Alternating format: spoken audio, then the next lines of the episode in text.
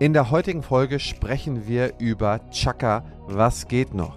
Wir sprechen über vermeintliche Supergurus, aber auch über wirkliche Helfer, wirkliche inspirierende Leute oder Persönlichkeiten oder Bücher, mit denen man in das Unternehmertum, in das Chakatum sozusagen reinkommen kann.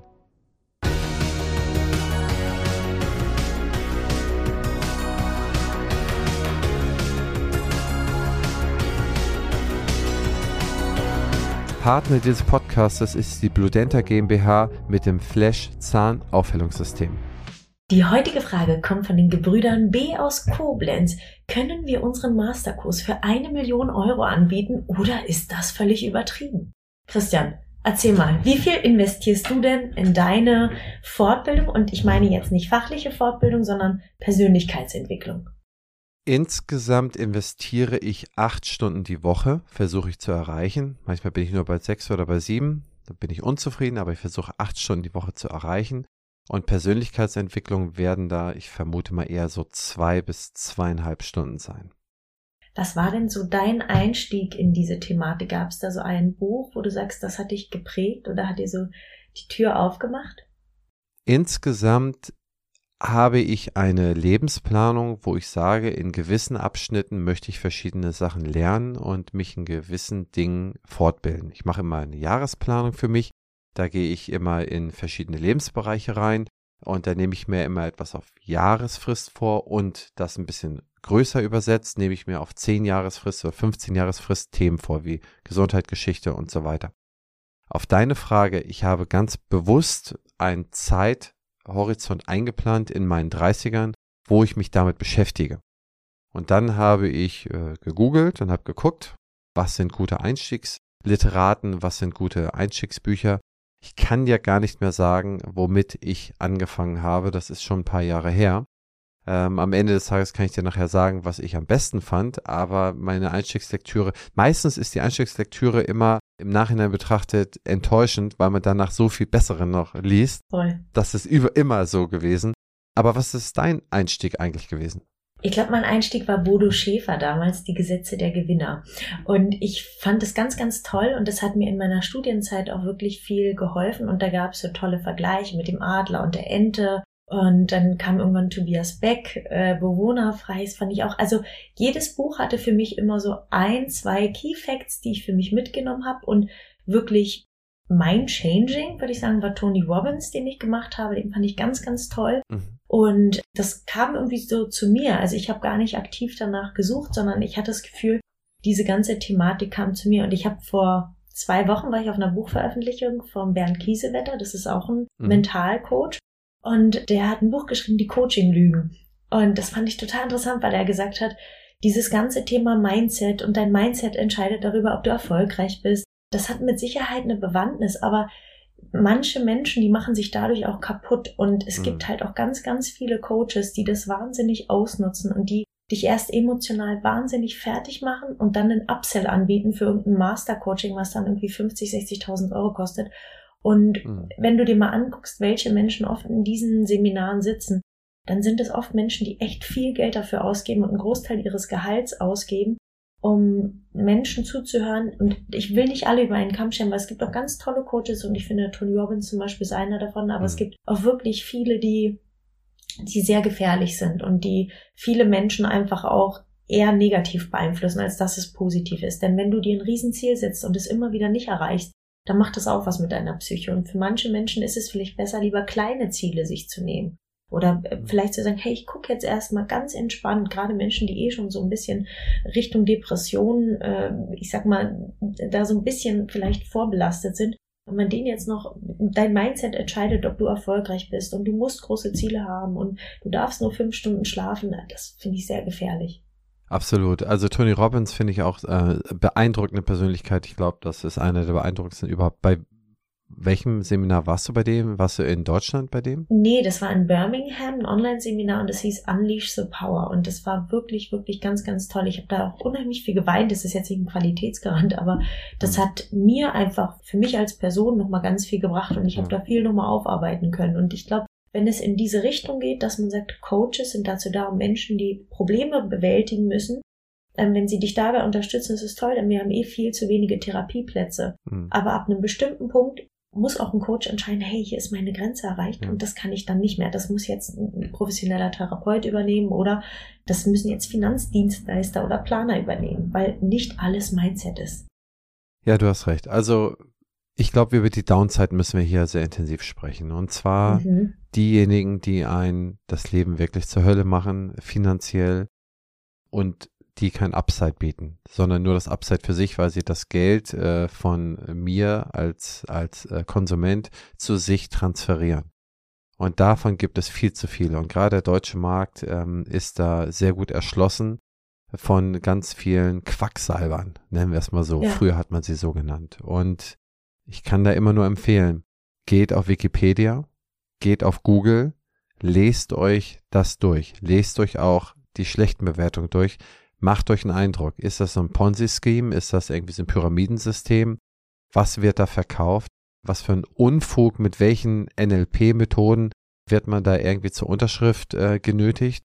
Alle die, die auf so einen Hochdruckverkauf gehen, alle die, die nochmal irgendwie besonders aggressiv hinterhergehen, da kann man grundsätzlich sagen, irgendetwas ist da nicht koscher. Ja. Einen Schritt zurückgehen, zwei, drei Nächte drüber schlafen. Das hilft immer. Genau wie bei einer E-Mail, die man bekommt oder einem Brief, den man nicht mag oder eine SMS. Einen Schritt zurückgehen, zwei, drei Nächte drüber schlafen. Das hilft auch nicht eine Nacht. Meistens helfen fünf Nächte. Und dann trifft man eine sehr, sehr gute Entscheidung. Selbst die klügsten Leute kriegst du mit Gier dazu, etwas komplett Unsinniges zu unterschreiben. Ja. Und die Leute arbeiten sehr, sehr viel mit Gier und berühren dich an Punkten, an denen du berührt werden möchtest, an denen du irgendwelche Ängste, irgendwelche Gieren bedienst, ja, und äh, gibst denen dann die Unterschriften. Du bist meistens danach enttäuscht oder es ist schwer umsetzbar. Und auf der anderen Seite gibt es ein paar wenige ausgewiesene Leute, die richtig, richtig, richtig gut sind. Ja. Aber was auch ist, ist, das meiste Wissen, das Wissen, was mir persönlich am meisten gebracht hat, habe ich mir erlesen. Ja, Tito. Das heißt, wenn man sagt, ich, äh, bevor ich 20.000 Euro an irgendeinem Guru bezahle, der mir in irgendeinem Seminar sagt, Schaka, jetzt kannst du über Kohlen laufen, investiere 20 Euro in ein gutes Buch ja. und beschäftige dich damit und taste dich selber mit dir selber, mit deinen Freunden vor. Und ein wichtiger Punkt ist, habe ich ein Regulativ? Habe ich einen Partner oder eine Freundin, einen äh, Freund, irgendjemand um mich herum, der ein Regulativ für mich ist, mit dem ich drüber sprechen kann, der mir auch sagt, ey Christian, ey Anne, du bist auf dem falschen Weg. Das Ding macht gar keinen Sinn. Und dass ich mir dann die Zeit nehme, mich darüber zu reflektieren. Das ist so wichtig, gerade in dem Bereich, wenn man was liest, dass man seinem Partner oder seiner Freundin am Essenstisch darüber erzählt, sich darüber unterhält das ist ganz, ganz, ganz viel wert. Und dann kann man als i-Tüpfelchen, sozusagen als Kirsche auf der Sahne auf dem Kuchen, kann man dann vielleicht so ein Seminar besuchen. Jetzt kommt die Werbung. Mensch, Anne, was hat dich diese Woche geflasht? Erzähl mal. Ach, so ziemlich vieles. Aber weißt du, was ich ganz besonders toll fand? Wir haben den Partner für unseren tollen Podcast gefunden. Und wer ist das, Christian? Das ist die Blue Denta GmbH mit dem Flash Zahnaufhellungssystem, mit dem Straight Zahnbegradigungssystem und dem Sachs Weißer Shop. Liebe Anne, hast du von denen schon mal was gehört? Habe ich und ich bin total glücklich, denn auch wir haben in unserer Praxis das Flash Bleaching System etablieren können und die Patienten lieben es. Ja, finde ich, also würde ich mich auch komplett dir anschließen und da würde ich gerne eine Geschichte erzählen und zwar mhm. von zwei Brüdern, äh, B. -Punkt aus Koblenz. Ah, du meinst, die bei Germany's Next Topmodel mitgemacht haben? Ja. ähm, die haben ihm damals ein Mastercoaching verkauft. Ich meine, am Ende ist er selber schuld, er hat es ja unterschrieben ähm, und dazu gestimmt, aber ich war so ein bisschen dabei, oder was heißt so ein bisschen, ich habe schon mitbekommen, auch mit welcher Inbrunst und wie viel Druck die ausgeübt haben und wirklich ihn da fertig gemacht haben. Ja, glaubst du nicht, dass du das wieder verdienen kannst, du Loser? Und also so richtig, das war echt Psychotherapie. Ich habe gesagt, Mensch, lass dich doch darauf gar nicht ein, mach einfach aus. Ich würde gar nicht so mit mir sprechen lassen. Und der hat sich davon so triggern lassen. Vielleicht ist das auch nochmal was anderes als Mann, wenn man doch ein bisschen Ego hat. Der hat es unterschrieben. Und selbst in der Zeit, in der Chemotherapie, haben die ganz normal die Raten abgebucht und da habe ich gesagt, Leute, der kann sich das jetzt nicht mehr anschauen. Könnt ihr das bitte pausieren? Ich muss jetzt erstmal die Arztrechnung bezahlen. Hm. Kam gar kein Verständnis. Das war denen scheißegal. Also das war denen komplett Wurst. So viel zum Thema, dass sie auch Menschen helfen wollen mit ihrer Mission. Hm. Wie gesagt, Gebrüder B. mehr muss ich dazu glaube ich nicht sagen, aber ich hm. hoffe, wenn Leute das gerade hören und darüber nachdenken, so ein Coaching zu machen, 65.000 waren es glaube ich sogar. Bitte macht das nicht. Also Wahnsinn. Also wirklich, ja, war echt sehr, sehr viel. Und haben die ihn denn da am Telefon oder haben sie bei per Zoom, haben sie ihn da bequatscht? Ja, oder also das war, das, das funktioniert so, du wirst dann empfohlen und dann telefoniert mit dir einer der Chefs. Aber es ist nicht einer von den B-Brüdern, sondern auch ein Geschäftspartner. Und der telefoniert mit dir eine Stunde und ist super cool und super nett und sagt dann so, so Sachen wie, naja, guck mal, also ich rede ganz offen mit dir. Und immer wenn du dann sowas hörst, und ich bin jetzt mal ganz ehrlich zu dir, dann weißt du schon, jetzt kommt eine Lüge. Und ähm, so haben die den eingewickelt und hat gesagt, pass auf, denk mal bis morgen drüber nach, morgen musst du aber eine Entscheidung treffen, dann ist das Paket zu. Ich biete es dir jetzt einmalig an, danach kostet es halt dann, was weiß ich, 75 oder so. Und so setzen die dich unter Druck. Und dann ruft er am nächsten Tag und ist super pissig zu dir, also so ein bisschen narzisstisch auch. Und sagt, dann hast du dich jetzt entschieden oder nicht? Wir haben doch gestern eine Stunde drüber gesprochen, jetzt entscheide dich doch mal. Also so ist es dann. Und dann dauert das Gespräch noch fünf Minuten. Und dann sagt er, ich leg sonst jetzt auf, wenn du es nicht unterschreibst. Dann ist jetzt Feierabend. Dann kommst du auch nicht mehr rein, kannst du dir auch nicht nochmal überlegen. Das entscheidest du jetzt oder gar nicht. Und so setzen sie dich unter Druck. Und da hat er dann halt zugestimmt und gesagt, na gut, ich mach's. Drückermethoden. Ja, richtige Drückermethoden. Also Vorsicht bei sowas hast du ja auch gerade gesagt. Also war wirklich krass. Und eine zweite Sache, die mir zu dem Thema einfällt, ist, wir waren mal bei einem Heilpraktiker und ich fand den total sympathisch und ich fand es aber sehr beeindruckend, dass alle seine Mitarbeiter unheimlich fit waren, was die Abrechnung anging und was so Angebote anging und die sind relativ schnell am Anfang unserer Beratung zu uns gekommen, möchtest du noch den und den Service? Und ich dachte so, hm, krass, dass das so, also kam sehr verkaufsmäßig rüber beim Heilpraktiker. Dann bin ich auf die Instagram-Seite gegangen und habe gesehen, dass der halt jeden Monat irgendeine Verkaufsoffensive bei der Kräuter besucht mit seinem Team. Der geht nicht auf eine Fortbildung zu medizinischen Themen. Nein, der macht jedes Wochenende eine Fortbildung oder jeden Monat eine Fortbildung bei der Kräuter. Und ich will nicht sagen, dass der Kräuter schlecht ist, um Gottes Willen, ist ein toller Verkaufstrainer. Aber ich finde, das hatte für mich einen ganz faden Beigeschmack als Patient zu sehen, dass diese Praxis sich nicht fortbildet in medizinischen Themen, sondern nur Verkaufsoffensive und das einmal im Monat. Ich weiß, der Stefan macht das auch. Aber der Stefan ist auch Unternehmertyp und da ist es irgendwie was anderes und der macht es auch nicht jeden Monat. Der bildet sich auch fachlich wirklich weiter. Aber mhm. das ist mir ganz, ganz übel aufgestoßen, muss ich ehrlich sagen. Finde ich schwierig, wenn man in die Öffentlichkeit hinein rausposaunt, ich mache hier Verkaufstraining, dies und das. Das mhm. wirft ein komisches Blick auf die, einen komischen Blick auf die Medizin, finde ich. Vielleicht mhm. sehe ich es auch falsch. Wie siehst du das? Absolut genauso. Also wir haben nicht einen Vertriebler hier bei uns im Unternehmen. Ich habe noch nie ein Verkaufsseminar besucht. Ich glaube, für gewisse Sachen ist es wichtig für das Team, dass man da irgendwie, wie kommt man zum Abschluss, also so ein paar Techniken, dass man die drauf hat. In der Zahnarztpraxis sind so Sachen, ein sauberes Recall und so weiter, aber man braucht keinen Hochdruckverkauf.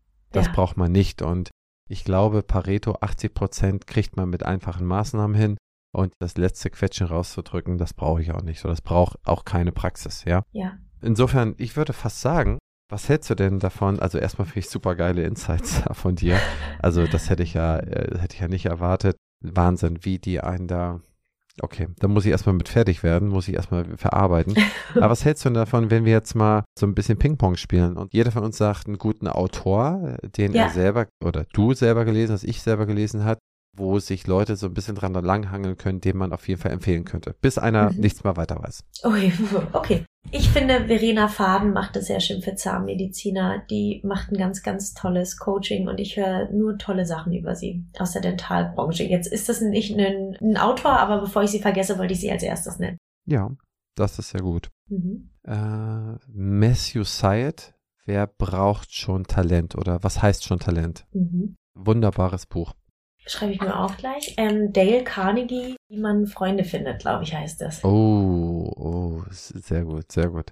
Boris Grundl im Prinzip, äh, ja, zwei, also man kann nicht alles von ihm lesen. Der hat ja. wirklich Touch, Einfühlsamkeit und hat alle Höhen und Tiefen selber miterlebt. Total glaubwürdig. War mal bei mir im Podcast-Gast, also absolut überzeugend. Mega, stimmt. Ich weiß, ich glaube, Mixa Heli wird er geschrieben und das Buch heißt Flow. Okay. Finde ich auch sehr, sehr schön. Kann ich nur empfehlen. Ja. Aber ich weiß den Vornamen nicht mehr. Ja.